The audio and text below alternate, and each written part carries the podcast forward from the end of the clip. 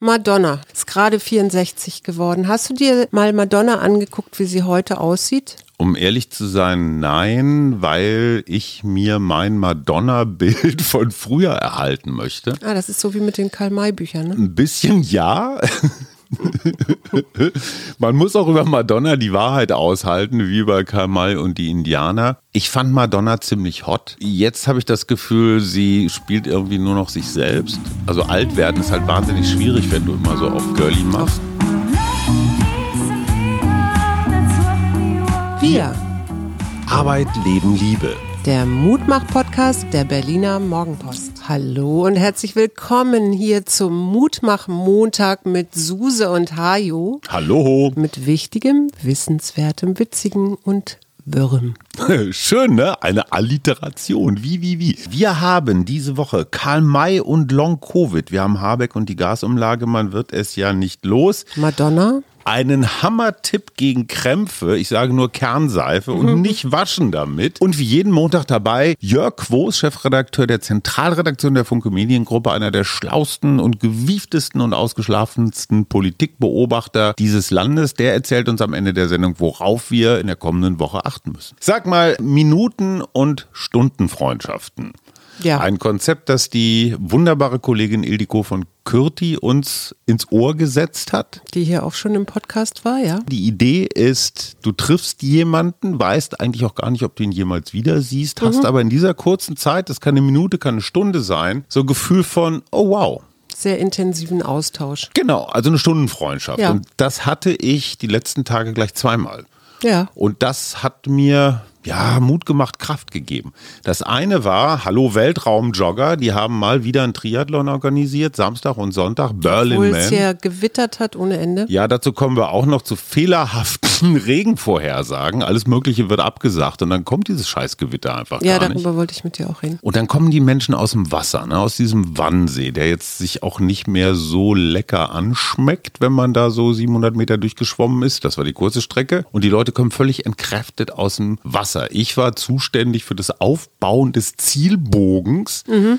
damit du vom Wasser aus siehst, also so ein großes Ding, acht Meter hoch, Sparkasse, was sich selbst aufbläst. Und dann kommen diese völlig entkräfteten Menschen und du denkst, um Gottes Willen, die müssen jetzt noch Radfahren und laufen. Und du klatscht, du stehst da alleine am Strand und applaudierst, was auch ein bisschen spackig ist. Und diese eine Sekunde Blick, wenn sie dich angucken, tiefe Liebe, tiefe Zufriedenheit. Ich bin zwar eine totale Gurke, aber ich werde gesehen und mhm. jemand weiß, was ich hier leiste. Ja, da, da weißt du jetzt endlich mal, Perspektivwechsel, wie das über Jahre war, wenn deine oh werte Frau und ihre Kinder, unsere Kinder im Ziel standen, Stundenlang. nach drei Stunden warten oder weiß ich nicht und dann geklatscht haben, was das Zeug hielt. Ja. Und zwischendrin ja auch immer. Ne? Wir haben uns ja dann auch noch an, an bestimmte Ecken gestellt und so. Ja, und die zweite Stundenfreundschaft, Andreas, tatsächlich ein Podcast. Anhänger. Hallo Andreas. Hallo Andreas. Vor allen Dingen Dana, die dafür sorgt, dass in der Familie ordentlich Morgenpost gelesen und wir Podcast gehört wird. Andreas hat sich die Mühe gemacht, am Wochenende rauszukommen auf unsere Datsche, weil, wie du weißt, ich seit Monaten. Ja, ich weiß mit einem sehr einfachen und doch sehr komplexen System kämpfe der Wasserpumpe. Ja. Und ich habe alles ausge... Du weißt es selber. Ich habe geflucht, geheult, gebetet. Ja, man hat dich, ich habe dich dann auch nicht mehr angesprochen. Die Nachbarin kam immer und ich so... Psst, und Andreas ist Bewässerungsexperte. Und der guckt da so einmal drauf und sagt, ja klar. Und ich denke mir, ja, äh, klar, klar. Auf jeden Fall äh, hatten wir eine gute Stunde. Es nieselte. Wir haben gesagt, ja, Wettervorhersage. Eigentlich hätten wir uns nicht treffen wollen, weil Starkregen angesagt war. Und wir hatten einfach nur eine Stunde, zwei Männer mit dreckigen Flossen stehen um eine Wasserpumpe mhm. und fachsimpeln. Mhm. Das fand ich auch groß. Was hattest du am Wochenende für? Bleiben wir bei dieser Wetter, also diesen Wetter-Apps. Ne? Das, ich bring, bin so ein bisschen irritiert, weil in der Pandemie haben wir ja gelernt, okay, diese Flugzeugdaten kommen nicht mehr, weil mhm. die Flieger nicht mehr fliegen. Habe ich ja alles verstanden. Okay, dann gibt es weniger Daten. Aber kannst du mir mal erklären, warum das jetzt so komisch läuft? Kann ich. Okay. Und zwar die billigen Wetter-Apps, also die nichts kosten, die das eigentlich nur als so eine Art Anzeigenumfeld nehmen, die kriegen ihre Daten fast alle von denselben ein, zwei Anbietern. Und diese Anbieter wiederum haben relativ große Zellen, in denen sie quasi ihre Daten messen, vergleichen. Und Gewitter sind offenbar relativ kleinräumig. Das heißt, du hast eine große Zelle und da kommt mal irgendwann irgendwie ein Gewitter durch. Du weißt aber nicht genau wie, wie so eine Flipperkugel. Deswegen sind trotz der vielen Daten, trotz der künstlichen Intelligenz die Voraussagen insofern unseriös, weil man dürfte eigentlich nur Wahrscheinlichkeiten angeben. Das steht zwar hier und da, da stehen dann so 80 Prozent, 90 Prozent. Fairerweise müsste man wie bei Wahlprognosen auch so Bereiche größere Bereiche angeben. Ne? Wenn du sagst, SPD 18 Prozent, fairerweise Messschwankungen 3 Prozent plus und minus. Und es ist ja viel abgesagt worden wegen Wetter. Ne? Partys abgesagt Ja, worden, das Konzerte, Ärztekonzert ist abgesagt worden. Ne? Ärztekonzert, ja. Apropos Ärzte. Etwas, worüber ich mich echt gefreut habe, Mhm. weil die gerade versuchen, also nicht nur die Ärzte, sondern auch die Toten Hosen, mit nachhaltigen Konzepten, also eine Art Kreislaufwirtschaft Mhm. auf den Konzerten aufzutreten. Das heißt Humustoiletten und solche Dinge. Hm, Ökostrom. Ökostrom und Bier im Brot oder so ähnlich. Also ich, ich weiß nicht, ob das so Hör auf. Verpackungen sind aus Kohlehydraten oder weiß ich Kann nicht. man hinterher essen? Und dann, ja, vielleicht, aber auch T-Shirts, die du dann kaufen kannst, die kompostierbar sind. Ich bin mir nicht ganz sicher. Meines Wissens hat die Stadion-Rockband Coldplay das wirklich mal so ganz konsequent durchgerechnet. Ne? Und zwar inklusive Flügen, Transport, Unterbringung, allem. Also jetzt nicht nur das Konzert selbst, der Konzertbesucher und dessen Erlebnis, sondern die ganze Tour. Das Ergebnis war, es geht nicht. Wenn du Kontinente wechselst, musst du fliegen. Ja, okay, das sind ja aber jetzt zwei deutsche Bands. Naja, Also, ne? die spielen Düsseldorf aber auch in Moskau. Ja. Oder die, die Hosen in Das stimmt. Argentinien. Wir haben uns ja neulich auch gefragt, ob man für die großen Festivals nicht äh, irgendwelche transportierbaren Solarzellen oder so und damit Strom gewinnen kann, ne? Weil fürs Festival brauchst du ja auch Licht vor Dingen. Ich glaube nur der Wumms, der Wumms, den du brauchst, also für den Sound, du brauchst ja einfach richtig viel Energie. Mhm. Das kriegst du mit so ein paar Solarpanelen oder so? Tretmühlen, weil man könnte ja auch ganz viele Trimmfahrräder an den Rand stellen, die Naja, verrücktesten Fans. Wie auch immer, ich, die haben das also auch von der Bühne verkündet und ich fand es einfach gut. Kennst du Dimitri Schad? Nein? Den Namen solltest du dir merken, Ja, der ich, spielt er, er, er krabbelt, er in der krabbelt auch immer. Känguru-Verschwörung. Ah, ja, ein ja. wirklich sehr lustiger Film. Ich war lange nicht mehr im Kino, aber ich glaube, ich würde es mir gerne angucken. Und Dimitri Schad spielt die zweite Hauptrolle in Cleo. Cleo mit K, Netflix-Serie. Sehr überzeichnet, so eine Mischung aus Kill Bill und Sonnenallee und also die DDR-Geschichte wird doch mal neu erzählt. Absolut sehr absurd, aber auch sehr lustig. Dimitri Schad ist so, ja, so eine Entdeckung. Also Mhm. ich bin ja ein Laie, ich kannte den vorher nicht. Und ist das, also wenn du sagst, das ist so eine überzogene Serie über Ostdeutsch, habe ich das jetzt richtig Mhm. Ja, ja, ja, verstanden? genau. Also über die Wendezeit, ne? Über die Wendezeit. Also Mhm. Erich Mielke tritt auf, Margot Honecker tritt auf, aber alles eher in einem Thriller, der aber auch eine Komödie ist. Mhm. Und überzeichnet. Ja, und ich habe mit zwei ostdeutsch sozialisierten Menschen geredet. Der eine sagte, super lustig, super selbstironisch und der andere, er sagt Scheiß. Mhm. Also wahrscheinlich so je nach Weltsicht. Madonna, Hm? 40 Jahren, erste Single, ist gerade 64 geworden. Hast du dir mal Madonna angeguckt, wie sie heute aussieht? Um ehrlich zu sein, nein, weil ich mir mein Madonna-Bild von früher erhalten möchte. Ah, das ist so wie mit den Karl-May-Büchern, ne? Ein bisschen ja. Man muss auch über Madonna die Wahrheit aushalten, wie bei Karl May und die Indianer. Ich fand Madonna ziemlich hot damals.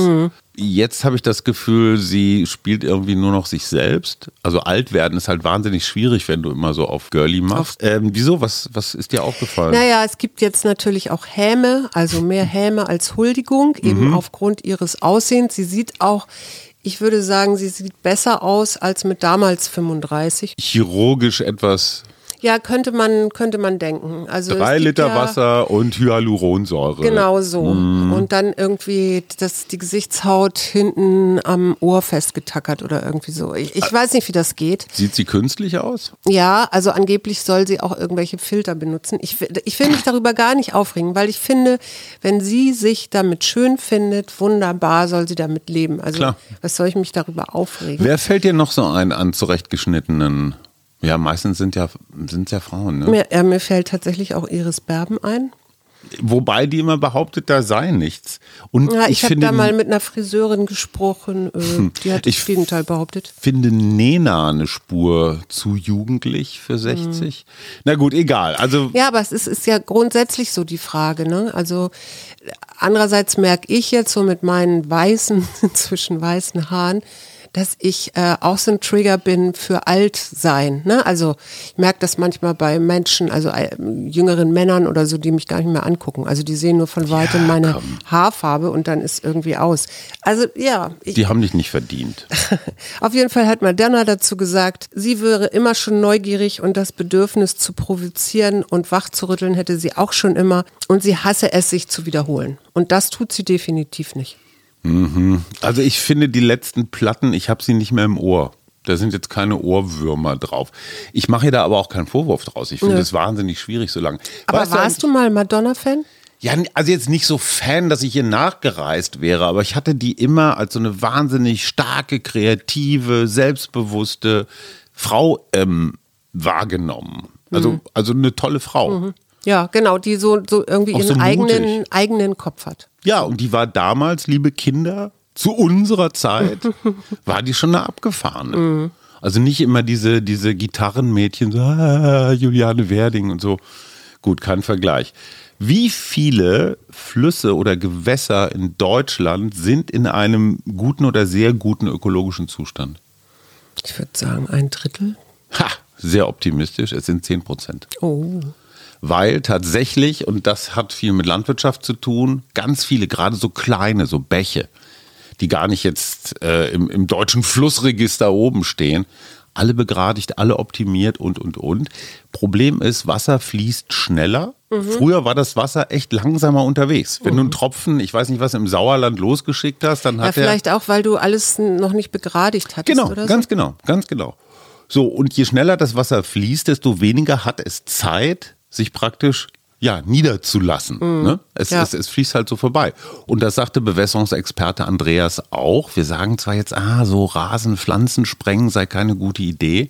Nur das Wasser, was im Boden ist, muss ja irgendwo herkommen. Und wenn es der Regen nicht macht, dann ist es schon schlau, guten Boden zu bewässern. Klar, schade ums Wasser auf der einen Seite, aber auf der anderen Seite, wenn du das komplette System Ja. durcheinander bringst und es ist bis ganz tief runter, trocken, Boden speichert nicht mehr, auch nicht gut. Ja. Meine Einstellung zum Bewässern hat sich relativiert. Ja, aber das Wichtige dabei ist deine Zeit, wann du das tust. Und wenn du es irgendwie in der kompletten Mittagshitze machst, dann verdampft dir das Wasser, dann nützt das dem Boden auch nichts.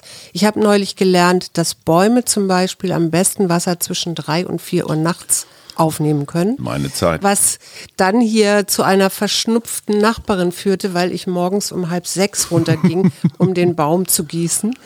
Also eine halbe Stunde mit dem Gartenschlauch. Und äh, sie sich im Schlaf gestört fühlte, was ich auch nachvollziehen kann.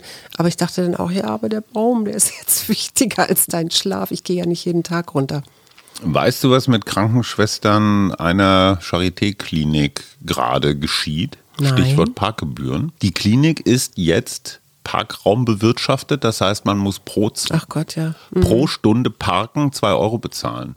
Das heißt, die ganz normale Krankenschwester, Pflegekraft zahlt jetzt im Monat bis zu 300 Euro nur dafür, dass sie ihr Auto da abstellt, mit dem sie zur Arbeit kommt. Ich finde das echt ein bisschen kurz Mhm. Ja, gedacht. finde ich auch. Aber ich kenne das von den Bäderbetrieben auch. Entschuldigung, vor zwei Jahren haben wir noch alle auf den Balkons gestanden und geklatscht und ey, das geht, also Irgendwas, sorry. irgendwas ist da Irgendwas stimmt nicht. Die finnische Ministerpräsidentin Marin. Mhm. Es gibt jetzt Gerüchte oder ich weiß nicht, wahrscheinlich schon Indizien, dass diese äh, aufgetauchten Videos, Ja. und ich weiß nicht, wie es dir ging, aber ich habe gedacht, als ich das eine, das allererste gesehen habe, ich gedacht, Mhm. wer aus dem Freundeskreis, wenn das eine private Party ist, macht denn sowas? Und viel Und- Geld. Nee, nee, nee, die Idee ist jetzt tatsächlich, dass Putin dahinter steckt. Ach, also, komm. Ja, weil ähm, du kannst ja Handys auch ausspionieren, du kannst auch Filme. Ja klar, Ne? die werden verschickt und du fängst die genau, quasi ab. Mhm. Und du fängst sie quasi ab. Und äh, die nehmen, man nimmt an, dass es eben eine bestimmte russische Verärgerung darüber gibt, dass ja die EU oder einige EU-Staaten, Mhm. unter anderem Frau Marin hat sich dazu auch geäußert, äh, überlegen, ähm, EU-Verbote für die Einreise von russischen Touristen auszusprechen. Plus NATO-Beitritt. Plus NATO-Beitritt. Und sie hat auch gesagt, ähm, solange äh, Russen täglich Ukrainer töten, können wir hier nicht russische ähm, Touristen Sightseeing ja, verstehe ich alles, aber jetzt mal ganz ehrlich, was ich nicht verstehe, ist, dass man mit diesen Videos so viel Aufregung ja, erzeugen kann. Habe ich auch nicht verstanden. Der Philosoph Philipp Hübel, mhm. der so eine Art Precht in schlau ist äh, oder in, in anspruchsvoll, sagen wir mal so, der hat was sehr Interessantes gesagt. Der hat gesagt, Leila, Sanasarin, die Documenta, jetzt die Indianer-Karl-May-Debatte, die Biologin, die hier an der Humboldt-Uni einen Vortrag halten wollte, dass es nur zwei Geschlechter in der, in der Biologie gibt. Also diese ganzen komischen 48-Stunden-Aufreger mhm. seien eigentlich so eine Art Übersprungshandlung. Hühner fangen an zu picken, wenn sie den Fuchs sehen, die rennen nicht weg. Mhm. Und genauso sei es mit diesen Debatten, die seien einfach, nachvollziehbar, sind Promis drin, findest du gut, findest du nicht gut. Ja. Das sei eine Art und Weise, die wirklich wichtigen Fragen zu vermeiden. Also, wie kommen wir durch den Winter, was kostet das, wie bauen wir unsere Energieversorgung, mhm. so, ne? Also wir haben ja jede Menge wichtiger Fragen. Hältst du das psychologisch für eine tragbare Erklärung? Tragfähig? Ja, also ja, ja, kann man so, kann man so sicherlich sehen. Ich ähm, sehe darin eigentlich eher, also was mich viel mehr beunruhigt, ist so diese ein, dieser Einfluss von russischem Geheimdienst und das hast du ja auch bei Wahlen gesehen. Mhm. Jetzt, wir reden mal über Trump oder so, ja. Also das finde ich, das finde ich viel gruseliger. Und in Montenegro, ja. Montenegro ist jetzt auch gehackt worden. Ja komplett die Verwaltung. Und da gehen sie auch davon aus, dass das Russen sind, weil Montenegro halt auch schon länger äh, ganz klar sich zur Ukraine bekennt. Die haben ja sogar schon den Euro. Die haben sogar schon den Euro. Aber die, trotzdem nochmal, zum Beispiel diese Karl-May-Debatte. Mhm. Ne? Also es gab doch jetzt hier der kleine Häuptling Winnetou, diesen Film und Ravensburger hat zwei Kinderbücher dazu gemacht, zwei vom Markt genommen, weil Aktivisten gesagt haben, das sei ein unhistorischer, eine unhistorische Art und Weise, sich dem Thema anzunähern. Das sei halt nicht so Apachen, Blutsbrüder, Winnetou-Freundschaft, sondern die Ureinwohner Amerikas seien gezielt ausgerottet worden und ähm, damit spiele man nicht. Mhm. Kannst du die Aufregung verstehen? Also mir fällt das ein bisschen schwer, muss ich ganz ehrlich sagen. Aber ich gucke da wirklich mit meiner Kinderbrille drauf. Mhm weil das, ich habe die Bücher gar nicht gelesen, ich habe nur die Filme gesehen und wir haben dann danach immer unten mit Fahrrädern und haben wir dann so, so ähm, Leinen dran gebunden. Ja, klar. So haben wir dann Indianer gespielt, ja.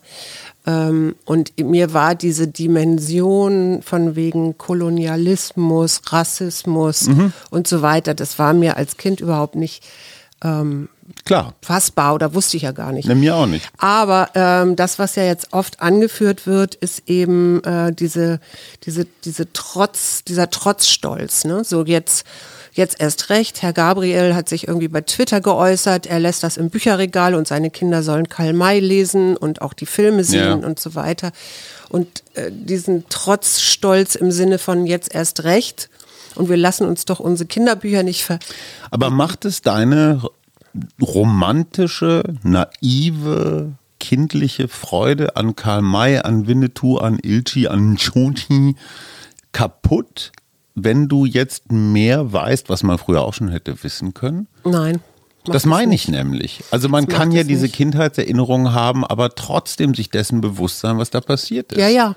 Und ich habe eine, ein Interview gelesen mit dem Historiker, ich weiß der Zimmerer, mhm. der sagt, ähm, man muss sich eigentlich die Figuren mal genauer angucken. Mhm. Und Ul Shatterhand zum Beispiel, der arbeitet als deutscher Landvermesser bei der Eisenbahn. Mhm. Und der ist so eine Art imperialer Superheld, ja, weil der spricht alle möglichen Klar. Sprachen äh, und in letzter Minute, als Winnetou schon stirbt, also du weißt, ne, das, mhm. das hat mich als Kind auch schwer Klar. erschüttert.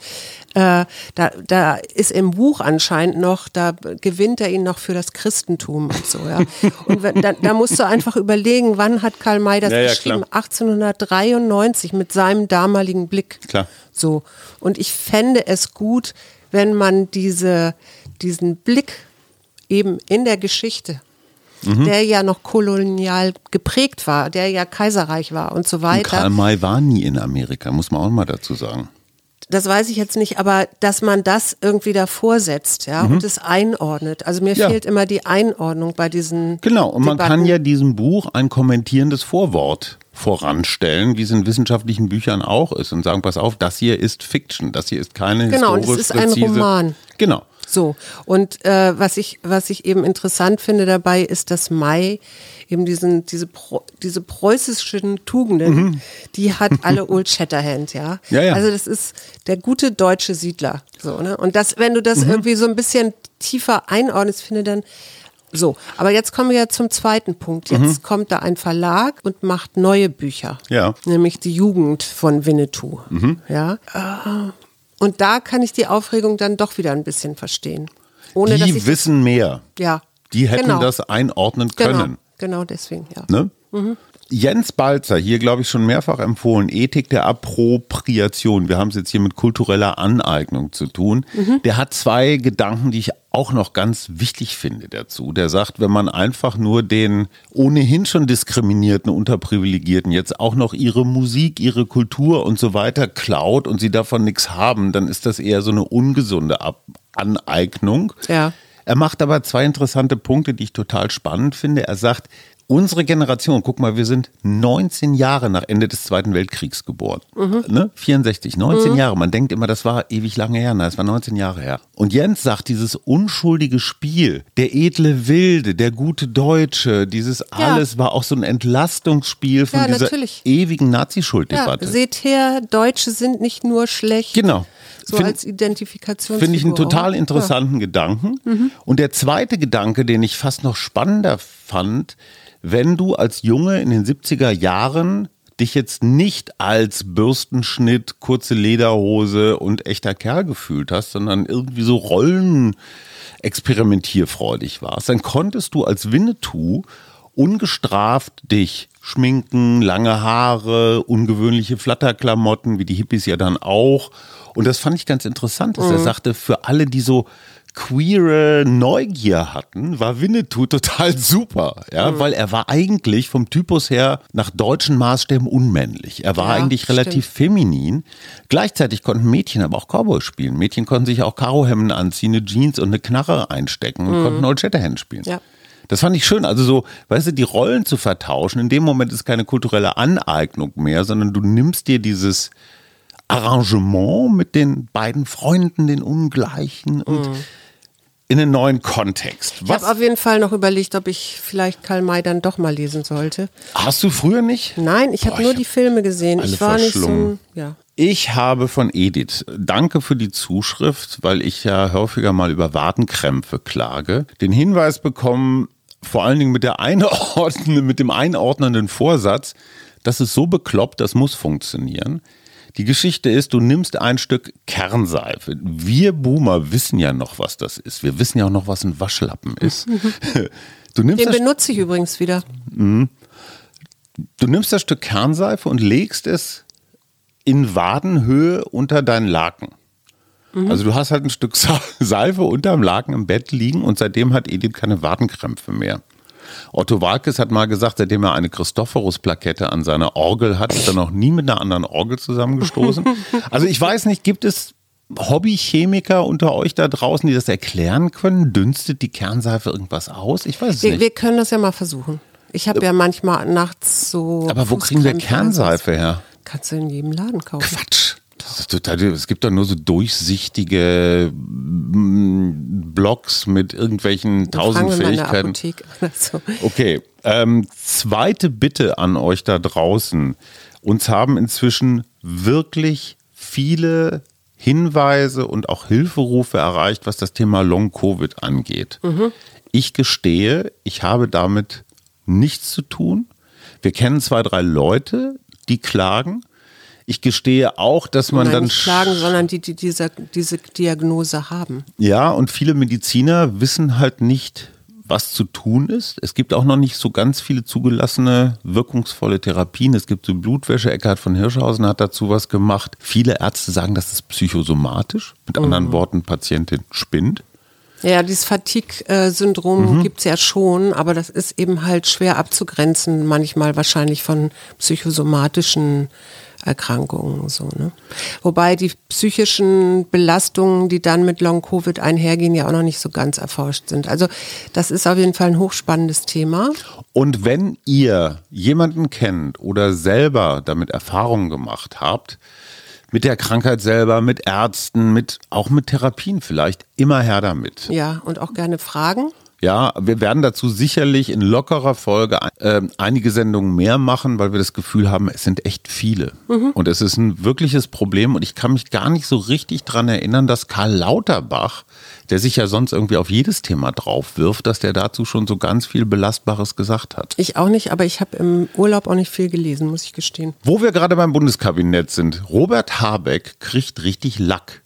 Unsere prophetische Qualität hier im Podcast muss ich einfach nochmal unterstreichen. Äh, ne? Habecks Dämmerung hieß unsere letzte Überschrift Montag. Folge, ja. So, und jetzt Lars Klingbeil, immerhin SPD-Chef, sagt so, kannst hier nicht nur immer schön rumschnacken, muss auch mal liefern. Glaubst du, dass Habeck die Gasumlage, so wie sie jetzt konzipiert ist, einsammelt, sich hinstellt und sagt, auch ich, Robert Habeck, obwohl von Beruf Heiland, äh, kann mich irren?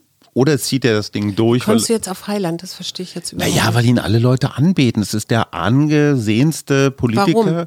Guck dir mal an, warum. Ja, genau. Und warum? Weil er äh, einerseits über Gefühle spricht und vieles ist ja gefühlt. Also auch Ja, die Meinung der Leute Ja, draußen. aber eine Gasumlage ist nicht und, gefühlt. Nein, das ist nicht gefühlt, aber er versucht das zu vermitteln und es geht ja immer noch um die gefühlte Solidarität mit der Ukraine.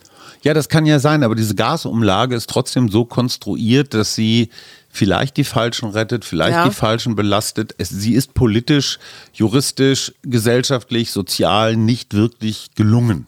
Nee, das stimmt. Und das ist die entscheidende Frage. Hat Robert Habeck die, Entschuldigung, Cojones, sich hinzustellen und zu sagen, sorry, da haben wir in meinem Ministerium nicht bis zu Ende gedacht. Wir sind dankbar für die vielen Anregungen. Also ich kann mir das tatsächlich vorstellen, dass er das machen würde, wenn es so wäre. Also wenn sie zu dieser Einsicht kommen, so sagen wir mal so. Äh, Es ist ja auch noch nicht das letzte Wort gesprochen. Also insofern kann man sich jetzt erst groß aufregen, aber ich würde jetzt noch mal einen Moment warten.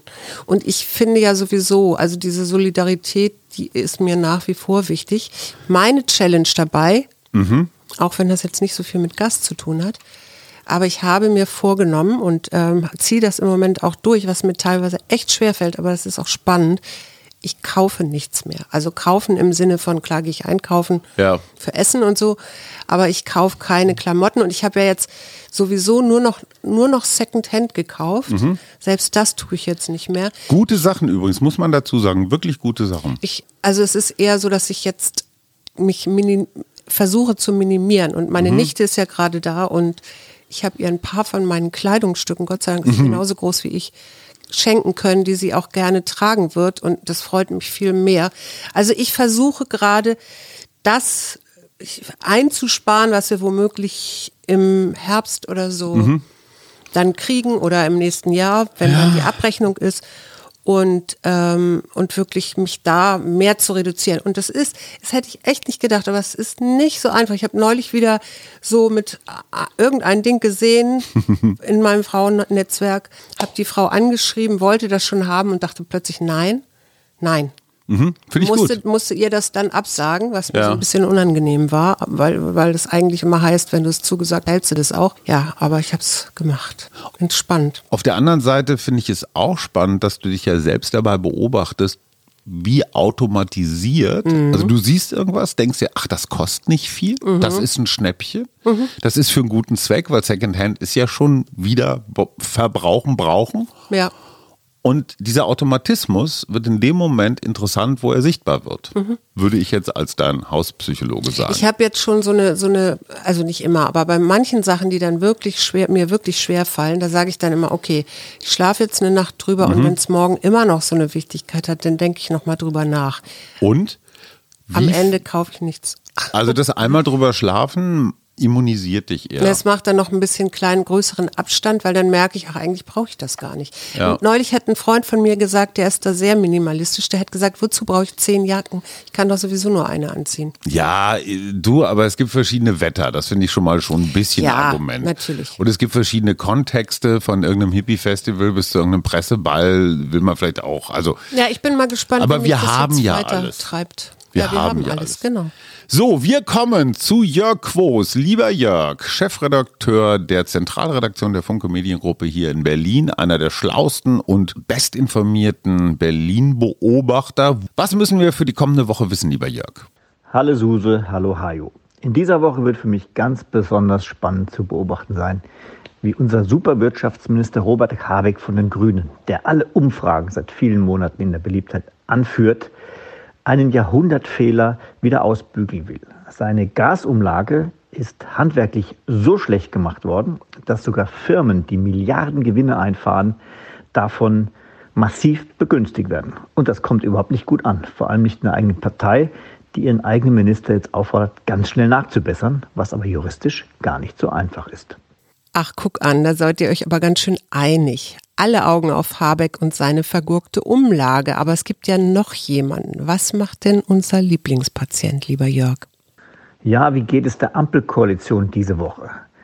Es ist halt so, dass sich jetzt zu den schlechten Umfragewerten von Olaf Scholz jetzt auch noch ein Vizekanzler dazu gesellt, der offensichtlich nicht in der Lage ist, handwerklich ordentliche Verordnungen zu erlassen. Und das schlägt sich natürlich voll auf die Stimmung durch. Die Ampel steht ja im Augenblick ohnehin nicht besonders gut da. Aber wenn jetzt solche eklatanten Fehler öffentlich werden, dann gibt es ein echtes Problem. Wir hatten erst Olaf Scholz mit einem völlig missglückten Auftritt im Bundeskanzleramt. Jetzt haben wir den Vizekanzler, der nicht in der Lage ist, eine ordentliche Verordnung zu erlassen. Das sorgt für Unfrieden in der Ampel und wird in der FDP manchen dazu bringen, richtig reinzuhauen. Eins muss ich noch loswerden. Es ist wirklich keine Satire. Es klingt wie der Postillon. Der Berliner Ex-Bürgermeister, also Legende wird er bezeichnet, hier in Neukölln, Bezirksbürgermeister Heinz Buschkowski, auch schon 74. Weißt du, was der zu Bild gesagt hat? Der Bundeskanzler muss endlich Flagge zeigen. Die Ampel muss Winnetou retten. Wir brauchen den Winnetou-Gipfel im Kanzleramt. Damit ist spätestens die Debatte beendet, weil mehr Stulle geht es nicht, Nee, mehr oder? Stulle, nee. Wer, wer soll zu so einem Winnetou-Gipfel kommen? Pierre Brice? Ja, ich, äh, es ist, ja, aber es ist ja auch so schön so hochgezogen, dass man ja schon wieder drüber lachen kann und sagen kann, komm Jungs, beerdigt mal Winnetou und lasst uns mal hier um die wirklichen Sachen kümmern oder so. Ist so. Für die kommende Woche, was hast du dir Schönes vorgenommen, mein Goldstück? Na, ich habe äh, in der kommenden Woche tatsächlich wieder so ein Team Coaching im Wald. Darauf freue ich mich total. Was ist das, eine Firma? Nee, aber ich will jetzt auch nicht verraten, wer das ist. Aber Okay. äh, man kann mich ja buchen, wenn man mit seinem kleinen Team mal das Team mal anders aufstellen will, kennenlernen will, ja, im Wald sein will. Also Kollegen, die sich dann auch mal auf einer anderen Ebene näher Kennen, kommen. kennenlernen können. Was macht dir Mut für die kommende Woche? Mir macht Mut, dass es hier sehr ausdauernd am Wochenende geregnet hat. Und ich hoffe, dass unsere ganzen Flüsse und Seen, ich glaube, der Griebnitzsee ist zwei Meter irgendwas gefallen, wieder aufgefüllt sind. Wird also nicht reichen. das wird nicht reichen, aber ich hoffe auf mehr Regen. Also das macht mir Mut schon, dass es diesen gab. Und was ich super finde, es gibt ja in Berlin einige U-Bahnen, die auf Stelzen fahren. Also das sind gar keine U, sondern O-Bahnen. Ne? Das, ist so, das sind so die klassischen Stahlgerüste. Und drunter ist für mich so naheliegend ein geschützter Radweg. Ja. Ja, du bist vor Regen geschützt, weil du quasi die U-Bahn als Dach hast. Es ist breit genug für hin und zurück. Ja. Gut, es müssen ein paar Parkplätze weichen. Und das wird jetzt endlich mal in Angriff genommen. Ja, und ich finde, es ist so, so einfach. Ja, und es ist für, für die Fahrradfahrer auch viel sicherer, ne? Dann können die Krankenschwestern vielleicht auch mit dem Rad fahren und müssen nicht die bescheuerten Parkgebühren bezahlen. Genau, am Mittwoch, so viel können wir noch verraten, haben wir eine der jüngsten Psychologieprofessorinnen im Podcast. Eva, Professor Eva Asselmann wird uns etwas über Persönlichkeit erzählen und darüber, wie man sich sein ganzes Leben lang verändern kann. Also Wachstum ist möglich, selbst für Boomer wie uns. Das macht uns Mut für die kommende Woche. Habt es schön. Wir freuen uns auf euch Und hören am uns Mittwoch. am Mittwoch wieder. Tschüss.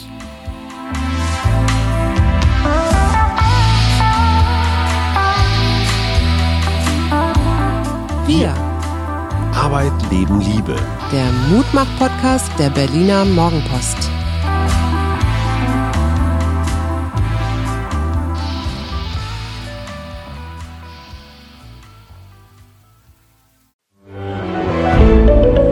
Ein Podcast von Funke.